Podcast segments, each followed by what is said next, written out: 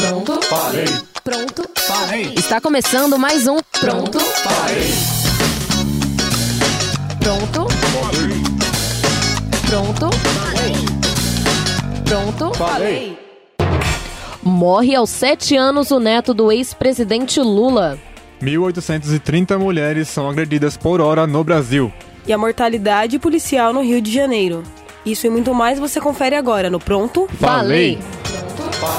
Pronto? Falei. Está começando mais um Pronto? Falei. Pronto? Pronto? Pronto? Falei. Boa tarde! tarde. Boa tarde. Eu sou a Isabela Torres. Eu sou a Ingrid Oliveira. E eu, Fernando Luiz. Está começando mais um programa e hoje a gente vai começar com uma notícia completamente horrível e triste. Morreu na tarde dessa sexta-feira, dia 1 de março, neto do ex-presidente Lula. Arthur Lula da Silva tinha apenas 7 anos e foi dia- diagnosticado com meningite. Muitos se perguntavam se a justiça permitiria que Lula fosse ao velório e sepultamento da criança. E sim, a juíza da 12ª Vara Federal, Carolina Lebos, permitiu que o ex-presidente comparecesse ao velório de seu neto. Pelo menos isso, né? É Momento lamentável. triste, né? Bem triste, Qua- né? Muito. Um, é Momento lamentável. triste, né? Uma perda horrível, uma criança de 7 anos, né? É. Pais vacinem seus filhos. Isso é muito importante. Então entendemos o, é, A não, gravidade, não permitir que ele fosse ao velório do irmão, já que não era tão próximo. Por, Sim. mesmo, mesmo, não- mesmo sendo irmão. Mas é parente de primeiro grau. É, Ele sim. tem Exatamente. como direito da justiça neto, poder comparecer. No caso do neto, com certeza tem uma relação muito próxima um do outro. Sim, o fato de, chama- de ser uma criança, mas o fato do irmão dele ser parente de primeiro grau dele, independente da proximidade dos dois, na justiça brasileira é permitido que compareçam ao Exatamente, era um sepultamento. direito Sim, dele. era um direito dele. Mas até o, o filho do, do presidente Jair Bolsonaro, o Eduardo Bolsonaro, comentou que é, era um vitimismo, que ele ia fazer disso um vitimismo. Eu acho que não é sobre isso. As pessoas começam a misturar política com tudo agora e fica uma coisa chata. Sim, Um foi uma absurdo. série É de sobre- comentários infelizes nas, Nas redes sociais, no falando que, o- Twitter, que a morte da criança é o Lula, o Lula tá pagando. É, é- isso é absurdo. As pessoas não têm que Absurdo, a misturar a tem que- política com, com as perdas dos outros, porque isso é um momento de luto dele e cada um sente o luto de uma forma. Exatamente. Na verdade, o brasileiro perdeu totalmente a empatia e a humanidade em toda essa. Não, Res- não vou falar respeito. em toda essa época de eleição, acho que é o decorrer de todos esses Res- anos. Lastimável essa galera que se diz tão de Deus, É, fazer cidadão tanto de bem. cidadão de bem da igreja, falar tantos horrores na internet. É, É, triste. Não vamos generalizar, não são todos, mas Nós infelizmente. Esperamos também Exatamente. que nenhum oportunista aproveite essa saída do Lula pra virar, fazer, ficar fazendo protesto, né? Porque é um momento de luta, temos que respeitar Uhum. todos os lados, né? Exatamente, Com ele vai certeza. lá, ele tem os momentos dele lá, acompanha o sepultamento, acompanhou o sepultamento e, E volta. e volta pra, pra prisão, porque uma coisa não tem nada a ver com a outra e eu acho que as pessoas deveriam parar de misturar isso na realidade também, dentro da internet, que é a pior parte. Uhum. Exato. Vamos mudar um pouquinho de assunto? Vamos lá, vamos falar da Eva. Eu acho que muitas pessoas ouviram falar do caso dessa jovem de 21 anos que foi abusada durante anos pelo padrasto e usou as redes sociais para contar isso para todos. Eva Luana da Silva, de apenas 21 anos, comoveu e eu diria revoltou milhares de internautas brasileiros no início do mês de fevereiro. A jovem baiana, através de cinco posts no Instagram, relatou todos os abusos e violências cometidos durante anos por seu padrasto contra ela e sua mãe. Usuários do aplicativo, entre eles personalidades famosas, passaram a usar a hashtag Somos Todos Eva para que o caso chegasse às autoridades competentes e assim o culpado fosse imediatamente detido. Em seu, em seu apelo em meio a tamanhas barbáries, Eva fez seu último pedido e ao final da postagem escreveu, abre aspas, Estado, não fale comigo novamente. Fecha aspas. Isso porque aos 13 anos a garota já havia denunciado seu padrasto, mas foi ignorada pela justiça brasileira. E isso lhe custou mais oito anos de constantes torturas. O homem que não teve a identidade revelada foi preso no dia 13 de fevereiro e, segundo a Polícia Civil, nega as acusações. Vamos ver agora por quanto tempo ele vai ficar preso até ir atrás dela e da mãe dela, né? Porque a justiça falha tanto com esses casos. É verdade, Então, ela mais um solta. caso o- de feminicídio, né? Uhum. A Eva já Dentro de revelou que já fez milhares de abortos graças a ele. Oito abortos, ela. Sim, cara.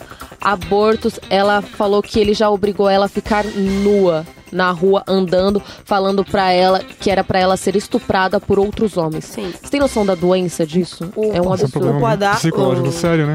O, o- é, o padrasto, o Tiago Oliveira Alves, de 37 anos, ele foi indiciado pelos crimes de estupro de vulnerável, tortura e violência contra a mulher.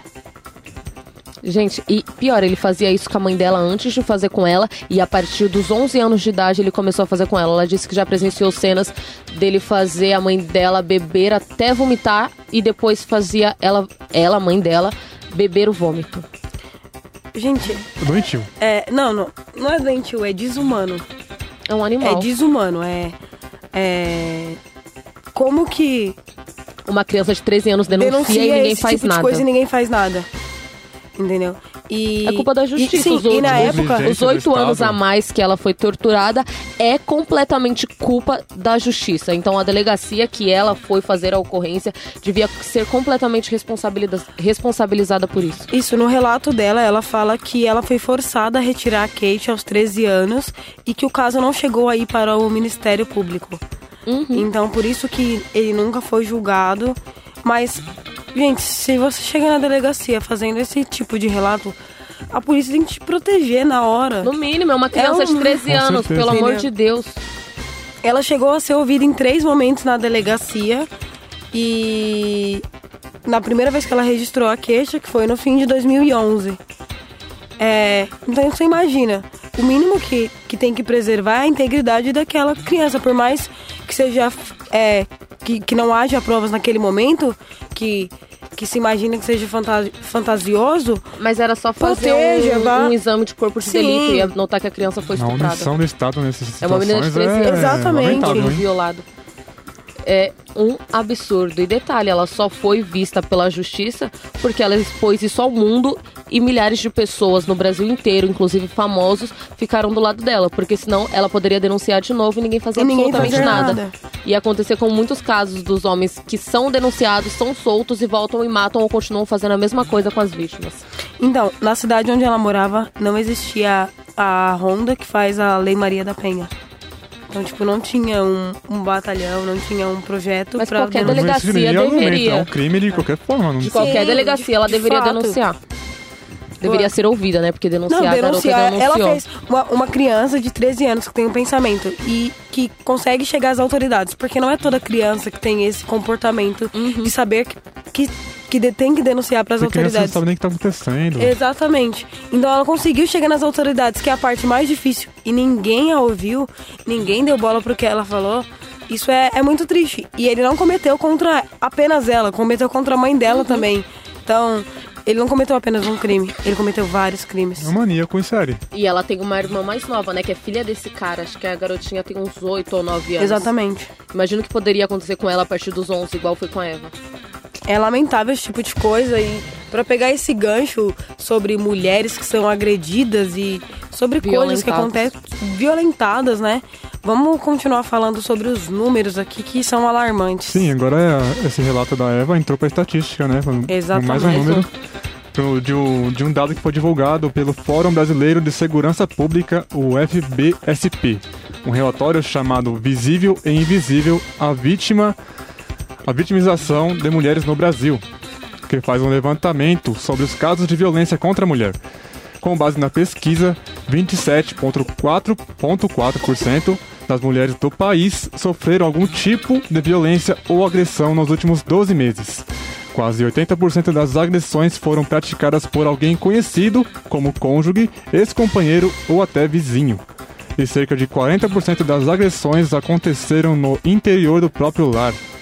Menos da metade das mulheres procuram algum tipo de ajuda para a violência sofrida. Quando se trata de assédio, como cantadas, comentários desrespeitosos ou assédio físico no transporte público, lembrando que esses casos se enquadram na lei da importunação sexual, os números são ainda maiores. 37,1% das mulheres entrevistadas disseram ter passado por alguma dessas situações nos últimos 12 meses. O levantamento foi realizado pelo Datafolha nos dias 4 e 5 de fevereiro deste ano e foram entrevistadas 2.084 pessoas, entre homens e mulheres, em 130 municípios de todas as regiões do Brasil.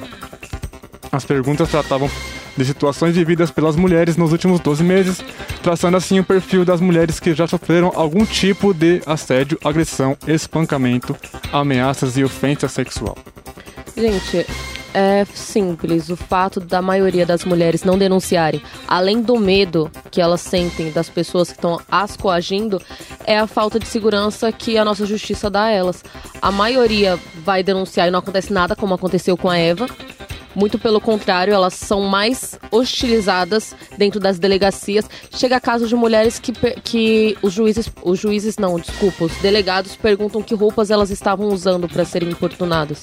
Sim. Sim, mas a, a pior parte eu acho que não é nem essa. É, é que assim, o homem fisicamente ele é mais forte que a uhum. mulher. Então, a mulher nem defesa ela tem. Nem, não é uma defesa fisicamente proporcional. Fora a parte moral, fora a parte que mexe com todo o psicológico da mulher. Uhum. Sim, há bom, vários números de casos que, de mulheres que se sentem dependentes do homem e por isso aceitam essa situação. Gente, a pena de um estupro no Brasil, para caso o cara não tenha usado nenhum tipo de arma, que para ele é extremamente fácil, porque ele é muito mais forte do, do que uma mulher, é de 3 a 5 anos. Ele destrói a vida de uma mulher e fica de 3 a 5 anos se ficar preso. Então, é, essa parte a gente coloca que esses são números de pessoas, de mulheres que denunciam os casos. Imagine as mulheres uhum. que não denunciam por medo. Mas você imagina que em um ano é, a estimativa da pesquisa equivale a 16 milhões de casos por ano. E 1.830 casos... por hora. E os casos não solucionados, que na nossa justiça brasileira são a maioria em abundância. Você imaginar é. que nessa hora do programa vai ter 1.800 mulheres sendo agredidas é, é, então, é, o caso da advogada no Rio de Janeiro que foi espancada dentro do apartamento. O, o, fato é que toda semana nós estamos aqui, toda semana um caso de feminicídio diferente. Tá virando um programa sobre isso, É, é a, gente, é a gente foca nessa tecla, a gente fala pra. Se você vir alguém que está sendo é, agredido para defender. Coagido na rua, Ainda mais agora nessa época de carnaval na começando, cara de uma né? mulher. Então. Estamos entrando no carnaval, fica aí a campanha não é não, né? Não é não. Reforçando Porque... de novo. Porque são tipos de casos que não dá para aceitar. É menor de idade, é criança, então a criança. gente parte do princípio, não, gener, não generalizando, de que o homem ele não tem mais um filtro, porque não é a esposa dele que ele bate, que ele agride. Hum, São, até qual... que é. Sim, sim, mas é, é, antes a gente tinha essa estimativa, mas a gente vê, começa a ver tantos outros casos de Sim, mulheres nos ônibus, de mulheres agora? na rua. O feminicídio é, o ódio às mulheres, no caso, pelo sexo, pelo gênero, é, é alarmante, é, é, até, é o que mais acontece hoje. Tem um caso que eu até relatei com você agora mais cedo, do, da equipe de bombeiros, cinco bombeiros do, do batalhão do, do, da, Rio do Rio de Janeiro, estuprou uma turista da, da Bahia e, tava, e pelo relato eles estavam com a farda ainda.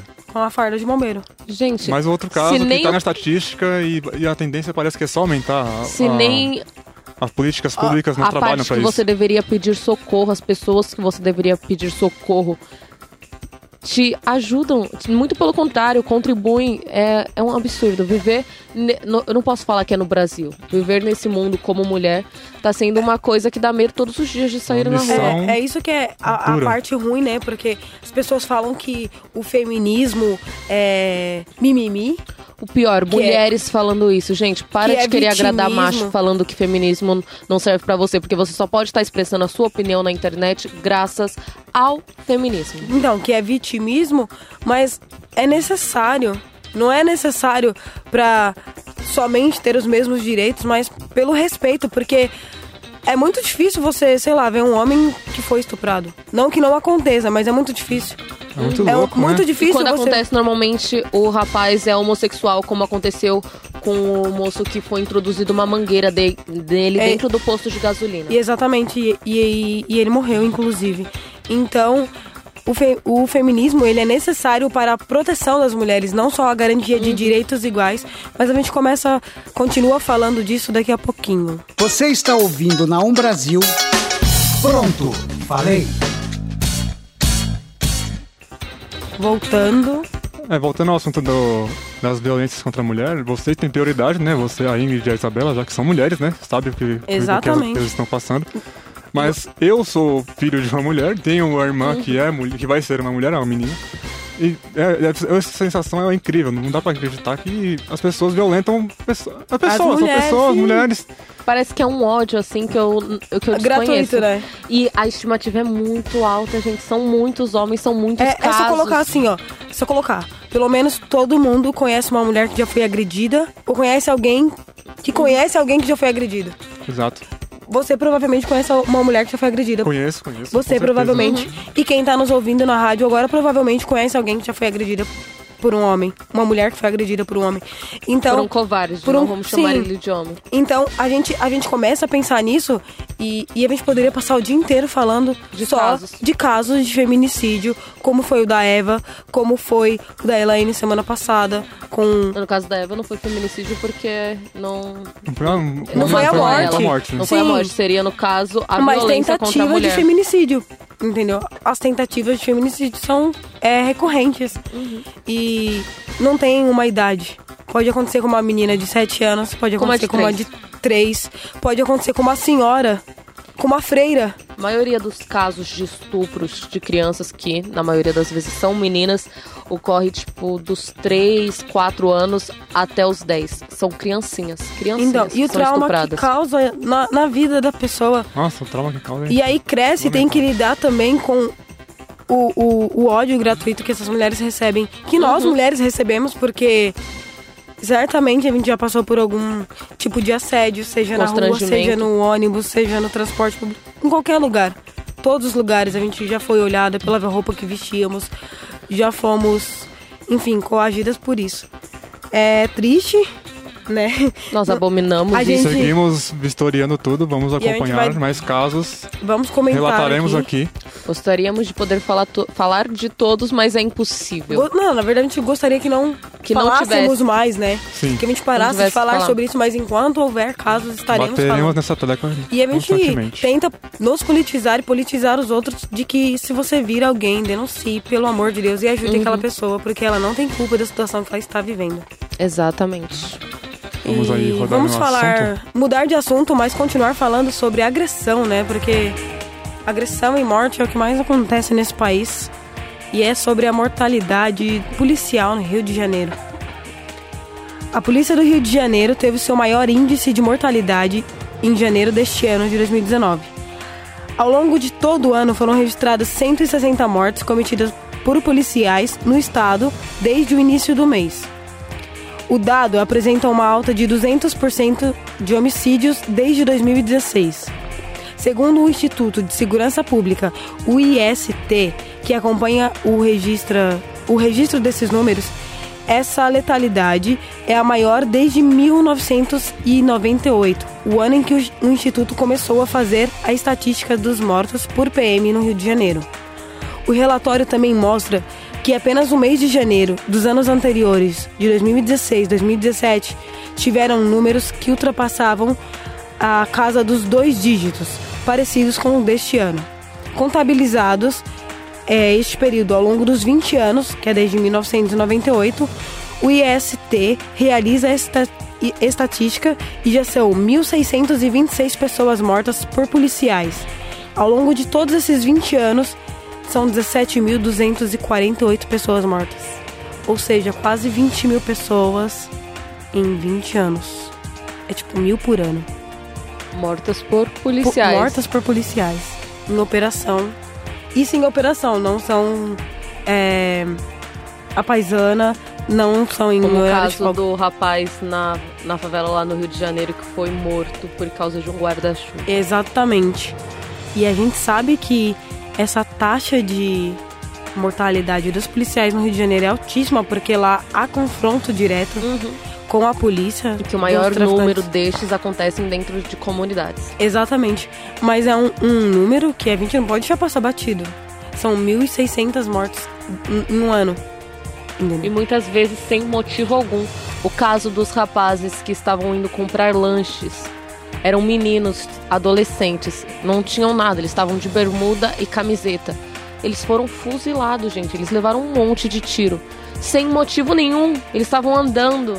O despreparo da polícia militar. O despreparo. Tá preocupante, Exatamente. Né? Se a gente pegar esse número de 1626 e dividir por 365, que são todos os dias do ano, aproximadamente 4,4, não dá pra matar uma pessoa pela metade, mas são quase 5 mortes por dia, por dia, por policiais no Rio de Janeiro. No Rio de Janeiro. Fora no Ceará, fora em São Paulo, fora nos outros estados do Brasil, que também tem um, uma taxa muito alta de mortalidade, que a gente já comentou aqui no Pronto Falei. Em São Paulo, por exemplo, os números não são tão alarmantes quanto do Rio de Janeiro, mas são bem altos, de mil, mil pessoas Uhum. por ano, Aí vem agora essa lei anticrime que que provavelmente... provavelmente pode ser implementada. Exatamente. É, é, preocupa, né? Porque muitos casos dos policiais já não são julgados, né? Sim, e assim, de acordo com alguns especialistas e as organizações sociais que fazem a contabilidade desses números, esse pacote anticrime proposto pelo ministro da Justiça, o Sérgio Moro, irá intensificar esses registros. É, por quê? Tá todo mundo alegando que a polícia terá licença para matar e o Moro disse que não será isso.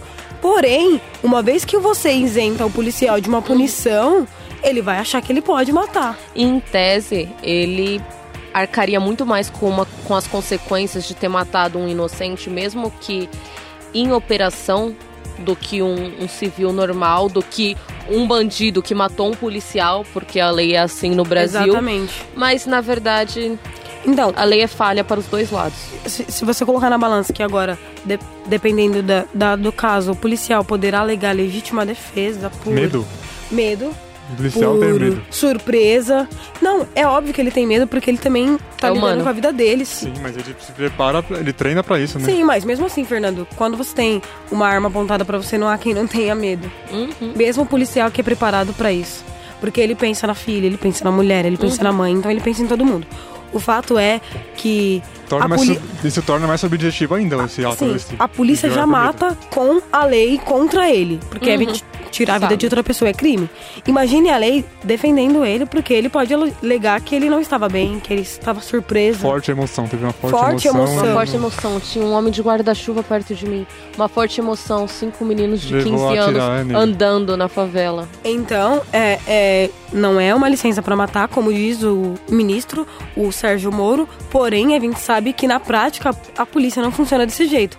A polícia, é, a gente costuma falar, e não somos nós, são, são especialistas, que a polícia ela é despreparada, que ela não é treinada, que ela é bruta, que na maioria das vezes ela é agressiva e a conduta deveria ser diferente que o uso da força é extremo, tanto em São Paulo, quanto no Rio, quanto no Ceará. Óbvio que a gente não sabe com quem que eles estão lidando. Só que muitas das vezes a gente já viu violência policial desnecessária, força policial Desnecessária. A gente vê isso nas manifestações. com adolescentes ou jovens negros. Simples Sim. assim. Você não vê ele, um policial enquadrando qualquer garoto bem vestido, branquinho, por aí. Agora, se passa um rapaz negro, eles são enquadrados Eles por nada. enquadrar. E você vê que o, pre- o despreparo Porque- não parte nem da pública também. A segurança privada A segurança também. privada também. Porque, segundo eles, tem cara de suspeito. Exatamente. Então, se a gente pegar esses lugares no Rio de Janeiro que são movimentados, por exemplo, a Lapa, que fica jovens. Então, você acha que morre branco ali? Morre negro, pobre. Uhum. Enfim, é, despreparo total da polícia, a gente sabe disso. Mas que esses números são alarmantes, eles são. Morre, mas nós morre negro e precisamos- pobre e ninguém diz que. E dizem que o racismo não existe, né? Uhum. Nós precisamos de uma reforma total na polícia militar no Brasil. Na segurança pública, Na né? segurança pública, porque não é só culpa deles o despreparo. Sim. Eles recebem um salário ridículo, extremamente baixo pra arriscar a própria vida. Eles andam em viaturas assim, decadência, É, condições mínimas, né? condições Precárias. mínimas que eles têm pra trabalhar. Sim, Então, sim. é complicado. Mas não é por uma isso... faca, é uma faca de dois Sim, gumes. não é por isso que eles vão fazer o trabalho deles de qualquer De forma. qualquer jeito, já- porque exatamente. eles estão ali pra proteger as pessoas e do nada eles matam, sei lá, crianças. Crianças. Entendeu? Então, é, é, é nisso que é pesado a polícia. No Rio de Janeiro, a gente tem um confronto dos dois lados. É óbvio. Mas pra uma polícia que já é bruta, e não quer saber quem é que está na frente e vai sair atirando, eu acho que não é bem assim que funciona. Eu poderia ter pegado, pego alguns dados também sobre os policiais que são mortos também, porque o número também é grande, tá? Sim, sim, são. Uhum. A gente Temos falou. que ver os dois lados, né? A gente falou disso aqui no Pronto É a Falei. faca dos dois gumes. Os números são altos, mas não chega a 1.600 pessoas. Por Sim, exemplo, em São Paulo são 328 mortes de policiais por ano. Isso não é. Ah, mas nós temos que concordar que existe bem menos policiais do que população, né? Sim, mas 328 não se compara a 1.600 Não, não se pessoas. compara, até porque eles... Mortes Não são vou- mortes. Vou falar que é só colete à prova de bala, porque os bandidos no Rio de Janeiro com certeza que os têm. bandidos não têm preparo, porque eles não, tão, não Não treinam tem? pra ser policial. Que eu acho que eles têm O mais preparo preparo. que o profissional, quem tem é os policiais. É, em tese. Eu acho que. Acho não, eu acredito que dessa forma que, que a polícia ela age, é, não, não, não vai chegar a um acordo. Porque enquanto tiver policial pra matar e bandido e traficante e seja lá quem for do outro lado e pra, pra revidar, essa, essa guerra não vai acabar. Então, acho que não é nem pela polícia, é a Secretaria de Segurança Pública do Brasil que deveria tomar uma providência. Não é soltar um monte de policial na rua despreparado com armamento achando que eles vão dar conta de um problema que é de segurança pública. E de coisa mais simples também, a gente não precisa falar só de bandido. As manifestações, quando a manifestação é feita por jovens, nesse no final do ano passado, vamos colocar na, na época das eleições que a, gente, que a gente teve. A polícia foi ridiculamente agressiva com jovens estudantes que estavam sentados na rua, sentados. Então, é, esse despreparo não é um problema do policial. Há, há o caráter do policial ali, há a conduta dele, há o momento que ele foi treinado, mas há. Recebe ordens. Sim, mas a Secretaria de Segurança Pública, a gestão deles, que deveria pensar em uma forma desses policiais terem mais preparo daquelas. Da, de resolver esse problema de segurança pública. Porque não é matando as pessoas que vai resolver. A gente Com tá aí desde 1990 com essa guerra no Rio de Janeiro que não acaba. Se você colocar na balança, parece uma guerra civil. Mas ali, no Rio de Janeiro, Realmente. concentrada ali. Tem que Uma guerra um trabalho civil maior silenciosa. de social, de educação. Não, Não, só- é não um só conjunto, isso. todo- um conjunto completo. É um conjunto de segurança pública. A educação é importante, a, a inclusão social é importante, mas é mais importante isso, preparar profissionais para lidar com aquele tipo de situação. Eu acho que a, a pior parte é o que falta, preparar profissionais. Porque profissionais têm. Enquanto uns estão morrendo, outros estão entrando no lugar e não para de se alistar gente, como a gente sabe que tem.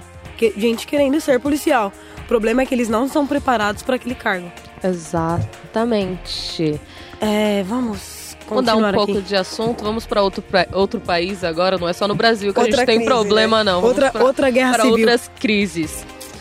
No início da semana, seis integrantes de uma equipe da Univision Notícias, que é atualmente a maior rede de televisão hispânica dos Estados Unidos, ficaram retidos por pelo menos duas horas no, no Palácio Miraflores, sede da presidência da Venezuela.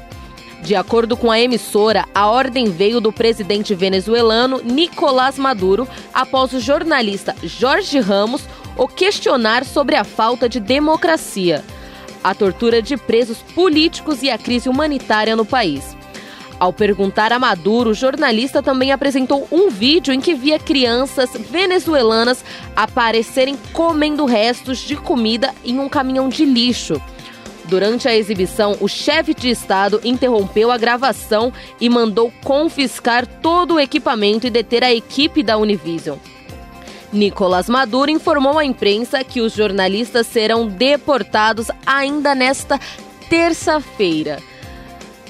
Gente, a Venezuela é aquele caso todo de que o Nicolás Maduro, depois da, da autoproclamação do presidente interino Guaidó, a imprensa tá lá em cima mais do que já estava antes e o Maduro numa defensiva mais forte ainda. Ele sempre foi agressivo com a imprensa, mas desde que tudo isso começou tá mais. E quando falaram pra ele da crise, que é nítida, explícita, que todo mundo sabe, na Venezuela, ele simplesmente mandou prender o jornalista. Mas esse jornalista o Jorge Ramos, ele também já foi retirado de uma coletiva de imprensa pelo Donald Trump, pelas perguntas que ele faz. Na minha percepção, é um jornalista Certíssimo. incrível. Certíssimo. Incrível. Bem parcial, né? Não, Não, perfeito. Imparcial. Ah, né? sim. Perfeito. Mas o caso é, A Venezuela está numa crise absurda. O Nicolás Maduro não deixa entrar ajuda humanitária de países que declararam apoio ao Guaidó. No caso, o Brasil está entre eles. A gente tem uma lista grande, na verdade, são poucos que estão do lado de Maduro ainda. Vou até comentar com o Fernando, mas, é. mas é, esse, esse apoio declarado ao Guaidó é um tiro no escuro do Brasil, né? Porque uma vez que a China, que é o nosso maior comprador de soja, apoia o Maduro, aí você vai e apoia a oposição dele. Se a China resolve cortar a nossa é um prejuízo. É um prejuízo. É um prejuízo, mas nessa dos Estados Unidos. Mas é isso que eu ia falar, mas nessa o Brasil tá tentando ficar do lado dos Estados Unidos. Eu não acho que a China vá pro lado dos Estados Unidos porque os Estados Unidos é a maior oposição da Venezuela. A gente já volta com o mesmo assunto, galera. Você está ouvindo na Um Brasil. Pronto, falei. Voltamos e continuando o assunto, então. eu particularmente não acho que a China, no momento atual dos Estados Unidos, declararia um apoio, mesmo que de soja, para eles. Não, o, o, apoio não é assim. Funciona da seguinte forma: a China e os Estados Unidos eles estavam em guerra comercial, uhum. mas eles é, assinaram um acordo de paz e etc, etc. Uma vez que o Brasil está declarando um apoio contra a China, porque a China apoiou Maduro, o Brasil está declarando apoio aos Estados aos Unidos. Estados Unidos e, e, e, a China declarando apoio ao Maduro. São dois polos, uhum. então o Brasil meio que tá traindo a China, porque a China participa do BRICS, que é uhum. Brasil, Rússia, Rússia China, Índia, China e a África do Sul. E a África do Sul. Então, uma vez que a, a então eu acho que tem que ser uma coisa bem pensada, porque não envolve só apoio à Venezuela. Envolve a nossa parte comercial. Uhum. A China é o maior importador de soja. Então eles compram Mas agora soja. não dá mais tempo porque o apoio já, já foi declarado. Já a, a representante da Venezuela, a embaixadora, já foi mandada para cá no começo do o mês. O Guaidó veio pro Brasil. O Guaidó veio pro Brasil. Eles já estão tentando construir centros lá em Roraima para ajudar os venezuelanos foragidos. Mas a questão é humanitária. Ah, a As questão é pessoas, é humanitária de quem? Sim, a questão humanitária no, no ah, na, na, Venezuela. Na Venezuela, sim. As pessoas, gente, as pessoas estão literalmente morrendo de fome enquanto um ditador, um ditador que se esconde at atrás do exército venezuelano tá comendo em churrascaria. Inclusive, é um absurdo. Eu queria, voltando à, pauta da, da, que você leu aí, a matéria, hum. queria saber se o, o Maduro mandou confiscar os equipamentos e alimentou os meninos que com certeza sim, sim. não. Não, ele não alimentou. É, ele tá falando dos meninos que ah, estavam tá. comendo a comida no lixo. Alimentou os meninos? Ah, sim. Pra, Com certeza não, ele não alimenta ninguém. Né? E não deixa outros países alimentarem. Nós sabemos que o interesse, por exemplo, dos Estados Unidos na Venezuela não tem absolutamente nada a ver com ajuda humanitária. Claro que porque não. se eles se preocupassem com pessoas que vivem em outros países além do próprio Estados Unidos, o presidente de lá não ia estar tá doido para construir um muro entre eles e o México, que também vive crises Exatamente. no mercado. Então, então Pegou eles, um ponto importante eu, agora. Exatamente, o que eles querem é o petróleo da Venezuela, não, isso é não, óbvio. Não só isso. Se, se você pensar mais amplo, a Venezuela, ela tem fronteira com o Brasil. Em uhum. qual parte? Na Amazônia. Os Estados Unidos não é nem um pouquinho bobo. Ele tá interessado no petróleo da Venezuela, ótimo. Uhum. Mas vai chegar um momento que as guerras não serão comerciais. Os recursos naturais Os são recursos naturais onde é a maior bacia de água doce do mundo. Aqui. É, é assim. Então, existe as Guianas ali, francesa e o Suriname, e com fronteiras com o Brasil, por exemplo, na floresta amazônica. Uhum. Então, interesse nenhum dos Estados Unidos em ajuda é humanitária. em ajuda humanitária. Quem Nunca tem essa foi. ideia de que os Estados Unidos está sendo super, hiper, mega bonzinho, esquece. Porque eles, se eles estivessem preocupados com a ajuda humanitária, eles não estariam deportando os mexicanos e deixando eles morrerem crianças, eles estão deportando, deportando pais, deixando as crianças. Então, ele, teve, ele chegou já, crianças. já ele chegou então, ao cúmulo de prender crianças em a gaiolas. A ajuda dos Estados Unidos e o interesse dos Estados Unidos não é nem um pouquinho Ingênua. em proteger naquela, aquelas pessoas e nem ah, eu sou a maior potência e eu me preocupo. Não. É o petróleo da Venezuela e a fronteira com a Amazônia do Brasil. Com que, certeza. Você vê que, diferentemente da Colômbia, o Brasil está tomando a posição dele e ficando na dele. Porque a Colômbia já tem base militar dos Estados Unidos lá. Uhum. Mas no caso, se mesmo com todo esse interesse da, dos Estados Unidos na Venezuela, é necessário que ocorra uma mudança na Venezuela, não tem como. Precisa, Senão as pessoas vão morrer mais e mais lá. Precisa haver um diálogo. A gente vê que o Mourão é um cara mais sensato ali É, na exatamente. O- Ele o- falou que não vai deixar de forma alguma, né, os Estados Unidos entrar Mourão. na Venezuela pelo Brasil. Não, Exatamente. É, você vê que o vice-presidente, o Hamilton Mourão, até sugeriu que o Maduro, uma, uma conversa entre o Brasil e o Maduro, um, dê um território neutro. Sim, ele, ele foi questionado, né, nessa sexta-feira e, e ele sugeriu que ele e Maduro se encontrassem para tentar solucionar uma coisa em um território neutro. Ou seja, em um país que não seja o Brasil ou a Venezuela. Em... É um Mas- exemplo do que foi, foi sendo feito em Estados Unidos e Coreia do Norte, no Vietnã. Caso se caso. É o caso que não Nosso deu certo, mundo- né? O mundo está em conflito. Ah, contrariando as expectativas, o Mourão parece a pessoa mais sensata que ele. A frase dele foi: alguém tem que conversar, né? O Trump não foi conversar com o Kim Jong-un. Ou seja, que é o maior inimigo Exatamente. do comercial lá dos Estados Unidos. Não só comercial. Enfim, Mourão aproveitando esse gancho do Mourão, eu vou contar aqui qual foi a declaração dele, né, sobre toda essa crise da Venezuela. O vice-presidente do Brasil, Hamilton Mourão, participou da reunião do Grupo de Lima na segunda-feira, no dia 25. O Fórum de Articulação Política foi criado para acompanhar a crise na Venezuela e conta com representantes de 14 países. Em entrevista à Globo News, Globo News lá em Bogotá, na Colômbia, o Mourão defendeu uma solução pacífica para a crise da Venezuela e afirmou que é preciso buscar caminhos para o presidente Nicolás Maduro ir embora do país. Questionado na entrevista sobre a possibilidade de o Brasil abrir o território para as tropas americanas entrarem na Venezuela, caso ocorra um, um conflito armado, o vice-presidente afastou a possibilidade e pontuou que precisa da aprovação do Congresso brasileiro e que a maior parte ainda é contra. A fala dele foi, abre aspas, o Brasil não considera isso em hipótese alguma, fecha aspas. Pelo posição menos sensato, correta, Posição sensato. correta do Hamilton Mourão. até porque o Brasil não tem condições nenhuma de entrar no menor conflito que seja com país nenhum. Sim, e em entrevista para a Folha, ele disse que isso é um castelo de cartas. Tem que puxar a carta correta. Quando puxa aquela carta, esse castelo vai desabar. Ou Poético. Seja, sim, mas ele, ele é um ex-general. É, um militar. Ele é uma pessoa Ele é um militar, e- então ele sabe estratégias de militar políticas. militar, né? Nós temos um presidente Não. militar que, Que for- vive tá- pregando umas peças na gente. Sim, mas o não compara o A Bolsonaro. patente é eu acho bem que- diferente, né? É, mas Eu acho que é até uma ofensa pro Mourão ser comparado pro Bolsonaro no quesito militar. Eu acho que é até uma o ofensa. como capitão e ofensa. o general. Sim, porque o, o, o Mourão ele tem estratégias políticas que o Bolsonaro talvez não tenha. Que os outro oito, outros oito ministros do Brasil, que também são militares, que a gente tem o maior número desde Castelo Branco, é, eles têm estratégias políticas e também não deixariam o Bolsonaro dar um tiro no escuro, vamos dizer assim. Fato é que tem que se pensar muito, porque o Brasil tem muitas fronteiras.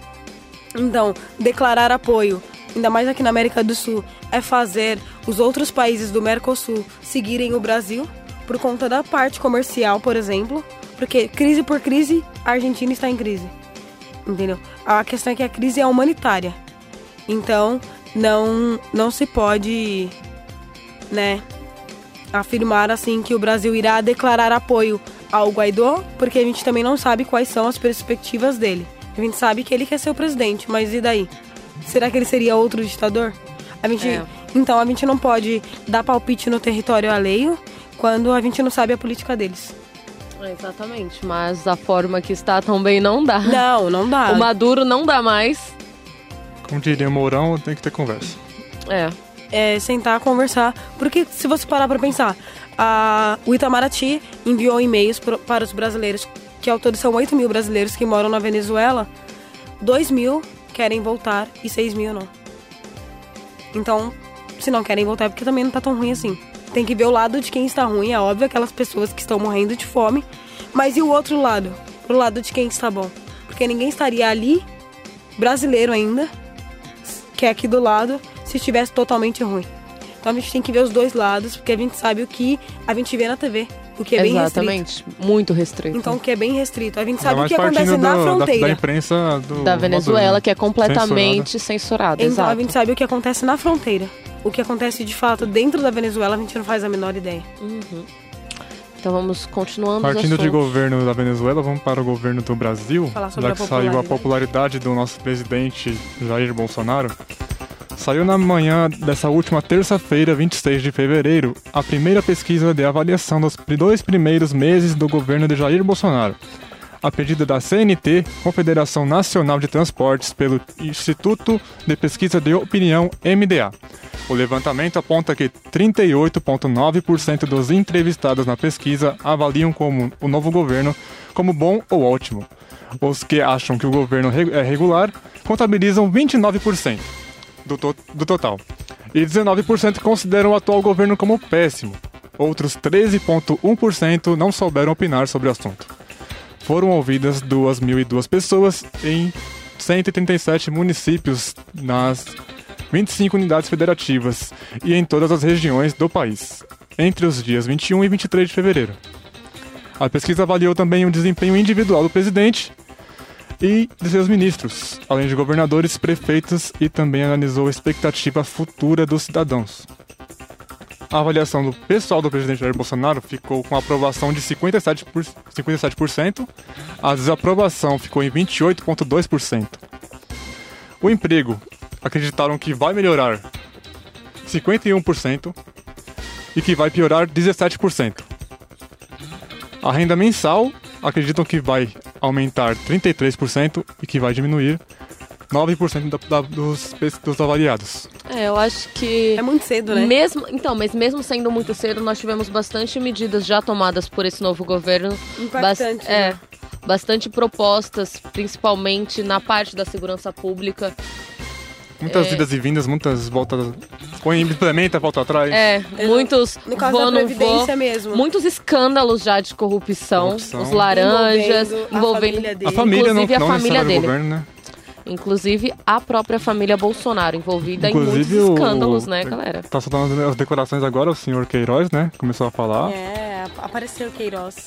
Ele surgiu do nada de Então, novo. é, eu acho que é muito cedo pra gente julgar a popularidade, uma vez que as medidas foram é, não foram sancionadas ainda. É, eu acredito foram que no caso propostas. dessa pesquisa tá mais pelas pessoas que realmente votaram nele, que foi É, a maioria dos é brasileiros. 57% aprovam ele. Exato, te- e- Teoricamente tá ali no, na média. Ainda da- são os eleitores e os não eleitores. Exatamente. Então, Tá ali. É, é muito cedo pra julgar isso, porque as, as medidas não foram sancionadas, elas foram propostas. Propostas. Então, quando isso de fato ser sancionado e impactar a vida das pessoas que começarem a ver o desempenho daquilo, aí sim, então pro fim do ano, mais ou menos. Uhum. Daqui um ano e meio, eu acho que uma pesquisa de seria mais, seria mais ideal, né? Uhum, seria mais precisa. É, ainda mais que uma vez a gente vai ter agora a votação da reforma da Previdência agora em abril. Previsão pra E abrir. como, é, e se como isso vai impactar? abril. Tem muitas pessoas contra e a favor. Eu acredito que ultimamente tem mais pessoas a favor da reforma do que antes, depois É, que tá do, começando a da sair eleição do propagandas também. Bolsonaro. Sim. Tá começando a sair propagandas agora, até porque é o papel do governo em si É. mostrar o porquê que é importante essa reforma pra eles. Uhum. Né? Pra eles, né? Que talvez não seja pra gente. Então, é, não, se você analisar num contexto, a reforma da Previdência ela é necessária porque a expectativa de vida do brasileiro aumentou. Mas Então, tem outras coisas que Sim. seriam muito mais necessária- necessárias antes, como pararem de perdoar dívidas de bancos, empresas Exatamente. milionárias. Isso aí já traria, traria um imposto muito maior pra, para o Brasil e para ser usado no, no governo.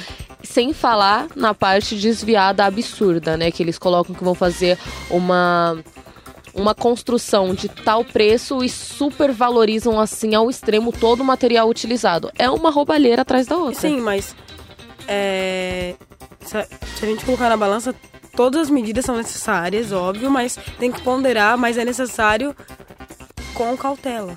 Uhum. Porque uma vez que afeta a vida de um milhão, de milhões de pessoas, aí e negativamente, quando a gente fala afeta negativamente, a gente não pode deixar que isso também ocorra assim, sem de forma inesperada. É. Porque eles pensam numa idade mínima para aposentadoria e voltam atrás. Aí pensam numa idade e voltam atrás. Então eles não decidiram ainda Nem o que é eles estão melhor. acreditando Mas, na própria sim. Previdência. Mas colocar uma idade mínima de 70 anos pra um homem, sei lá, que trabalha lá na roça, é um absurdo. Não, mas, a- Não, é a idade no mínimo 65, vai né? ser 65. A idade 65, mínima. isso já não é muito pra um cara que trabalha na roça embaixo de sol, os vereadores, deputados. Ah, O Bolsonaro é aposentado. Pronto. Pronto, acabou ali. Falei. Pronto, falei. Pronto, falei. Ele é aposentado. A gente volta já já. Você está ouvindo na Um Brasil. Pronto, falei. Voltamos aqui falando Tô das falando do governo, né? Da aprovações do situação do governo. governo. A situação do Os governo. dois meses de governo que sim E, e isso da reforma da Previdência ainda é, impactou o filho do Bolsonaro, né? O Carlos Bolsonaro. Que ele disse, o, ver- o vereador Car- Carlos Bolsonaro, filho do presidente, voltou a defender a reforma da Previdência em sua conta no Twitter. Carlos disse que o projeto do governo federal não é tão popular, mas é necessário e que um time tem que jogar junto. Ainda na postagem, o vereador disse que gostaria de ver mais deputados aliados de Bolsonaro defendendo a reforma. O discurso se parece com o do presidente da Câmara dos Deputados, o Rodrigo Maia. Ele disse que a estrutura política que levou o Bolsonaro ao governo tem que ser acionada, porque senão, é, porque os que já estão contra o governo já estão usando dessa dessa é, Eu- vamos. de- dessa é, rejeição para é, prejudicá-lo.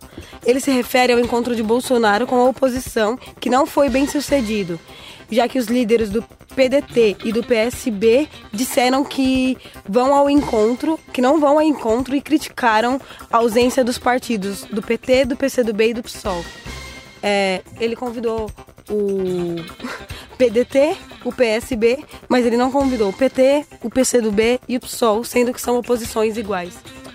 Poxa, aí não dá, né? Aí não, não tem como, né? Democracia, vamos lembrar que uma democracia existe e é necessária a oposição. Então ele, o, o Carlos Bolsonaro ficou lá, porque ele é um blogueiro, né? Ele é. Ele é um Não blo- só ele. A Acho família toda a família Bolsonaro Bolsonaro era- são O blogueiros. Eles nosso presidente é um influencer. não. Então ele foi lá no Twitter, né? Ele defendeu que a reforma seja aprovada, principalmente pelos deputados, que o pai elege, que ajudou a eleger e blá blá. É óbvio que ele vai fazer isso. Mas ele estava afastado por conta do caso das laranjas. Bebiano. E agora ele está lá tweetando, né? Fazendo a, a vez de blogueira dele. Porque. E pedindo para que defendam o pai. O. É. Enfim. A família Bolsonaro tá dando o que falar desde antes das eleições e parece que depois que eles foram eleitos piorou. Não, mas eles davam o que falar ainda por notícias, por declarações. Agora eles dão o que falar porque eles são blogueiros. Eles não trabalham, eles ficam na internet postando e defendendo o pai. Defendendo o pai, discutindo com o eleitor. Bloqueando eleitor. Que tipo de demo- democracia que você bloqueia quem é o contra Meu você? Twitter, minhas regras, aqui É. não é democrático. Exatamente, é quase um meme. Então ele voltou, né, a defender e o Bolsonaro escalou ele pra fazer essa defesa, né, dos da previdência e falou: "Filho, fica aí mesmo tweetando". Mas há quem, tá diga, há ligado?" quem diga que até o Carlos Bolsonaro que media o, o- a conta do, do pai dele no Sim. Twitter. Não é difícil, né? Eu não- família. não- não, eu não não, duvido. não, é família, família se envolve. Quando família se mistura em trabalho, Escrevendo não errado. costuma dar não costuma dar certo. certo. Eu, Então- eu sou prova disso. Ao que saiu pela aí nessa semana na mídia, o Bolsonaro aprovou, né? Falou: "Filho, fica aí mesmo tweetando, que é que é o Melhor que você faz de melhor faz. quando você se envolve com esses casos, sempre acaba dando em laranja, porque antes dava em pizza, agora é tudo laranja. Agora é laranja. Mas- Fantasia pra carnaval, hein, galera? Mas, né, Bolsonaro gostou da ideia de ter o filho tweetando ali o dia inteiro e é pra isso que a gente paga vereador. Exatamente. Agora, vamos continuar falando do nosso governo, porque, gente, tem assunto até dizer Eu, eu gosto muito do governo, porque Eu cada, também. cada dia é um meme diferente, Esse né? Que esse ano governo tá Tá fazendo a imprensa trabalhar bastante. Ainda é né? março, ainda é março e tamo que tamo. Na última segunda-feira, 25 de fevereiro, o Ministério da Educação enviou um comunicado para os diretores de escolas de todo o país pedindo para que no primeiro dia de volta às aulas os alunos sejam perfilados, de preferência em frente à bandeira do Brasil, para a execução do hino nacional e a leitura de uma carta escrita pelo ministro da Educação, Ricardo Velez. O que causou a revolta e críticas negativas de juristas e educadores é que, ao final da carta que deveria ser lida para os estudantes, o texto se encerrava com o slogan de campanha do presidente Jair Bolsonaro: Brasil acima de tudo, Deus acima de todos. O comunicado enviado pelo MEC ainda pedia que o momento fosse gravado e enviado através de um e-mail ao governo contendo o nome e os dados da escola. Vamos lembrar que o hino nacional nas escolas sempre existiu, porém é estritamente contra a lei filmar e divulgar imagens de menores de idade sem o consentimento dos dois responsáveis. E é obrigatório o hino nacional nas escolas, né? Sempre foi. Sempre foi. Desde, sempre não, desde 2009 é obrigatório. Agora, respeitando o nosso famoso e bem subjetivo Estado laico, você não pode obrigar crianças, estudantes, adolescentes ou quem quer que seja repetir uma frase religiosa, principalmente de uma campanha política. Pra gente entender o que é Estado laico, imagine que o nosso presidente fosse o bandista E falasse, e falasse Oxalá acima de tudo. Pronto. Exu Oxaiô. acima de todos. É, pronto, acabou. Então a gente tem que entender a importância do Estado laico dessa forma. e Você- lembrar que quando corta pro nosso lado, o negócio fica diferente. Então. Agora você imagina o que, que ele queria, o que queria fazer com os vídeos? Como, como que ele ia ter a capacidade de pegar tanto vídeo Propaganda. da tanta escola? Propaganda. Ele ia falar que o governo Bolsonaro tá incrível, motivando as escolas. Nossas escolas precisam de professores mais qualificados ou- e que sejam respeitados principalmente. Eu achei. Precisamos de carteiras, condições básicas, livros. Falta livros nas escolas públicas, fala sério. A gente precisa de coisas muito melhores, mas vamos colocar aqui que o ministro já voltou atrás, disse que foi Típico, um né? erro. Um erro, né? Vamos Típico. lá. Escrevi uma carta enorme, mas foi um erro e que na verdade ele não queria falar para ser gravado sem autorização dos pais e que ele retirou da carta o slogan. Ah, isso aí é uma, uma tática da antiga do- da campanha, né? Você lança uma ideia e espera ver a opinião do povo. Se Aí aprovar, você e se implementa, e se, não, se for contra, você Exatamente. fala que errou e volta eu atrás. acho- eu- o que eu achei melhor dessa campanha toda foi o quê? As pessoas começaram, se motivaram pra mandar o hino nacional, mas com com o quê? Não os alunos cantando o hino. Começaram a gravar as falhas na escola. Sim. Com o hino nacional. As goteiras, as escolas sem materiais, as carteiras, o pouco espaço, a superlotação de salas e colocaram o hino nacional de E fundo. vamos colocar aqui que as pessoas que estão defendendo a posição do ministro, ninguém que está contra está contra o hino nacional. Pelo amor de Deus, sempre existiu o hino nacional nas escolas. O problema é a violação de direito de imagem de jovens, de menores de idades e o Estado laico, pelo amor de Deus. pelo amor de Não, Deus, o Estado eu- a- laico. A, pior parte. Se seu pai autorizar você a ser filmado, tudo bem, Beleza. vai cantar o hino, fica à vontade. Mas a pior parte é Deus acima de tudo. Deus, gente, desculpa, mas quem é ateu. Não é obrigado. Não, é obrigado. Quem é umbandista, não é obrigado. Quem é. Sei lá. Qualquer coisa, Um não é obrigado. Não é obrigado. Quem não votou no Bolsonaro também não é Também não é obrigado, obrigado. é repetir o O slogan, slogan dele. da campanha dele, então. Exato. Pelo amor de Deus, hein? Mandou mal, ministro. Mandou muito mal. Tentou se redimir, né? É, deveria ter então, eu acho que Mas é, mas- é o famoso governo atualmente. Ai, não foi isso que eu quis dizer. Com reforma trabalhista, com reforma da economia, da previdência, tava na hora de ter uma reforma da educação, né? Podia trocar o ministro, eu acho. Né? Seria legal. Não, totalmente. O ministro O- da o- Educação primeiro que é ele- completamente despreparado. Despreparado e, por ele ser ministro da educação, falar cidadão, cidadões. Que não vamos esquecer É. que cidadãos é a forma errada, né? De falar cidadãos. Tinha tanta gente capaz pra, ser, pra assumir esse Ministério da Educação, E né? se preocupar primeiramente na, numa educação tão precária que a gente está tendo hoje, em filmar as crianças cantando o hino nacional, ao invés de se preocupar com a qualidade de ensino, ele não colocou nenhuma proposta Ele, ainda. ele não conhece as escolas públicas não do Brasil. conhece, simplesmente é isso que ele ele não, não conhece. conhece. Não conhece a realidade. Pode ter certeza disso, pode ter certeza. Não conhece a realidade brasileira nas escolas. Lamentável, mandou muito mal, mas pelo menos temos senso Voltou para discernir que isso é errado e que não vai rolar filmar crianças em escolas repetindo slogans de campanha. Vamos trocar de assunto agora? Vamos, por favor. Vamos falar sobre o carnaval.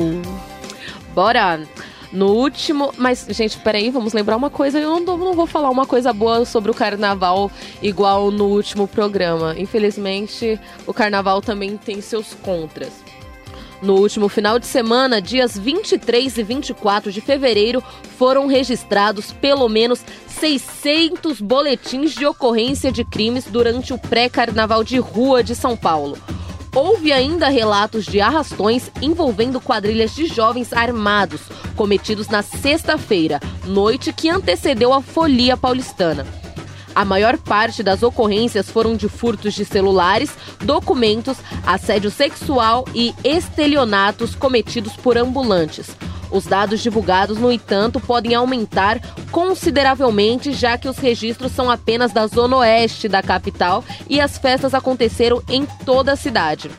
Os casos ocorreram, na sua maior parte, na Vila Madalena, Largo da Batata, Rua dos Pinheiros e na Faria Lima, que foi basicamente onde aconteceu os maiores blocos nesse final de semana. Porém, no estado todo aconteceu. Em, outras, em outros estados aconteceu. Foram 600 só na Zona Oeste, aqui no centro da cidade de São Paulo. E lembrando que são os registrados. Eu estava lá, fui conferir de perto para vocês, é óbvio. Nossa, repórter em loco. Óbvio. E eu estava com uma colega que foi furtada. Tipo, é muita gente. Foi. Um, um rapaz foi detido com 25 celulares roubados, furtados, né, no caso. E sem falar na poluição que o carnaval tá causando, né? As pessoas largam e largam tudo e que consomem no chão. Chamar a polícia pra essa galera, né?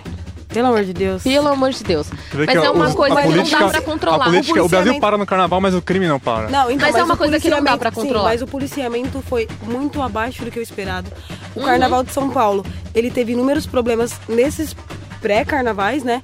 No caso, banheiros que não foram suficientes. Não tinha quase nenhum banheiro. Eu estava lá, gente. A prefeitura, a prefeitura de São Paulo alegou que a empresa que ela contratou não forneceu a quantidade de banheiros suficientes e que até o carnaval, agora mesmo, essa semana do carnaval, ela irá é, consertar isso, mas o policiamento também não foi. é, não foi o suficiente. Cerca foi de esperado. 1.500. Pelo, a- deveria ter pelo menos mais 1.500 profissionais do que os que já estavam tinha. atuando. Em relação ao carnaval passado, a quantidade de banheiros públicos, assim, mensurável. A cada esquina que você olhava, tinha fileiras de banheiros. Nesse carnaval, você tinha que andar quilômetros para achar três cabines de banheiros com filas É, quilométricas. Vamos lembrar que é o pré-carnaval. Esperamos que no carnaval, que começa, que Sim. começa hoje, E, gente, vamos seja melhor. colocar coisas aqui, pontuar, já que todo mundo vai curtir a folia, ou para quem vai curtir a folia nesse, nesse ano. Mantenha seus pertences em lugares que as pessoas não possam pegar facilmente. Tipo, Não na calça não é um bolsa. lugar bom. Coloca numa pochete, tá super na moda. Coloca perto de você, mas eles abrem pochete. Então coloca a pochete Tendência. num lugar escondido. A tendência é pochete. Não é não. Assédio sexual é crime. E vamos curtir com consciência, sem jogar nossos lixos no chão, porque tem lixeiras em toda esquina. Não carreguem bolsa, é importantíssimo. Vamos reforçar aqui uma, ma- uma nota que a gente deu aqui no, em programas atrás sobre os golpes com cartão de crédito. É, o estelionato. Exatamente. Porque os, o pessoal vai comprar a cervejinha lá 3 por 10 e os- tem muitos ambulantes mal intencionados que conseguem. Não Eles trocam, eles conseguem- trocam o cartão. cartão e conseguem a senha do, do- a sua senha no cartão. É, então porque fique na hora atento. que você coloca, você coloca em um outro cartão e nessa hora que você colocou, outro ambulante viu e repassou. Então, E vamos tem lá, relatos galera. Uhum. de pessoas que perderam 7 mil reais, 3 mil reais, né, só Eu nessa, recebi e-mail brincadeira. do, do meu banco. Não vou fazer propaganda de qual banco foi, mas recebi se ele e-mail dizendo assim: é, confira se o seu cartão é o mesmo que você entregou para o vendedor. Sim, Porque pra facilitar, tirem o dinheiro no banco e vão com ele contado. Exato, boa A ideia. cerveja é 3 por 10, vai com 10 reais no bolso e compra sua cerveja. Você não precisa do cartão. Exatamente, dá pra comprar e. Melhor, né? Dá Muito pra melhor. chapa chapar o ge- geralmente eles dão desconto se você paga em dinheiro e Uhum. não paga em cartão, então. É dar aproveitem aquela isso. choradinha pro ambulante que é sucesso. É. E vamos finalizar o nosso programa com a parte que a galera gosta demais. Futebol. Um minutinho pra gente falar da escalação da seleção brasileira. A seleção vai jogar dois amistosos contra o Panamá e contra a República Tcheca, na Europa. Os goleiros são Alisson do Liverpool, Ederson do Manchester City e o Everton do Palmeiras. Laterais Alexandro, Danilo, Daniel Alves e Felipe Luiz. Zagueiros Éder Militão, Marquinhos, Miranda e Thiago Silva. Os meio-campistas Alan, Arthur, Casemiro, Fabinho, Felipe Anderson, Lucas Paquetá e Felipe Coutinho. Os atacantes Everton, Roberto Firmino, Gabriel Jesus, Richardson Viníci- e Vinícius Júnior. É, agora o Tite mandou bem, né? Gostei da escalada, gostei Eu da também convocação. gostei da escalação do Tite. Só não achei legal, a- faltou um Dudu, eu acho. Poderia entrar no lugar do Everton. Ah, eu não gostei do goleiro Everton, do Everton, do Palmeiras. E quando é que o Brasil convocação. joga, Fernando? O Brasil joga nos dias 23 e 26 de março. O primeiro jogo é contra o Panamá em Portugal. E dia 26 na, em Praga contra a República Tcheca. Estaremos aqui para comentar. E torcer bastante. O nosso programa vai ficando por aqui. Tchau, tchau. Tchau, tchau. Boa noite. Pronto? Falei. Você ouviu pela Um Brasil. Pronto, falei.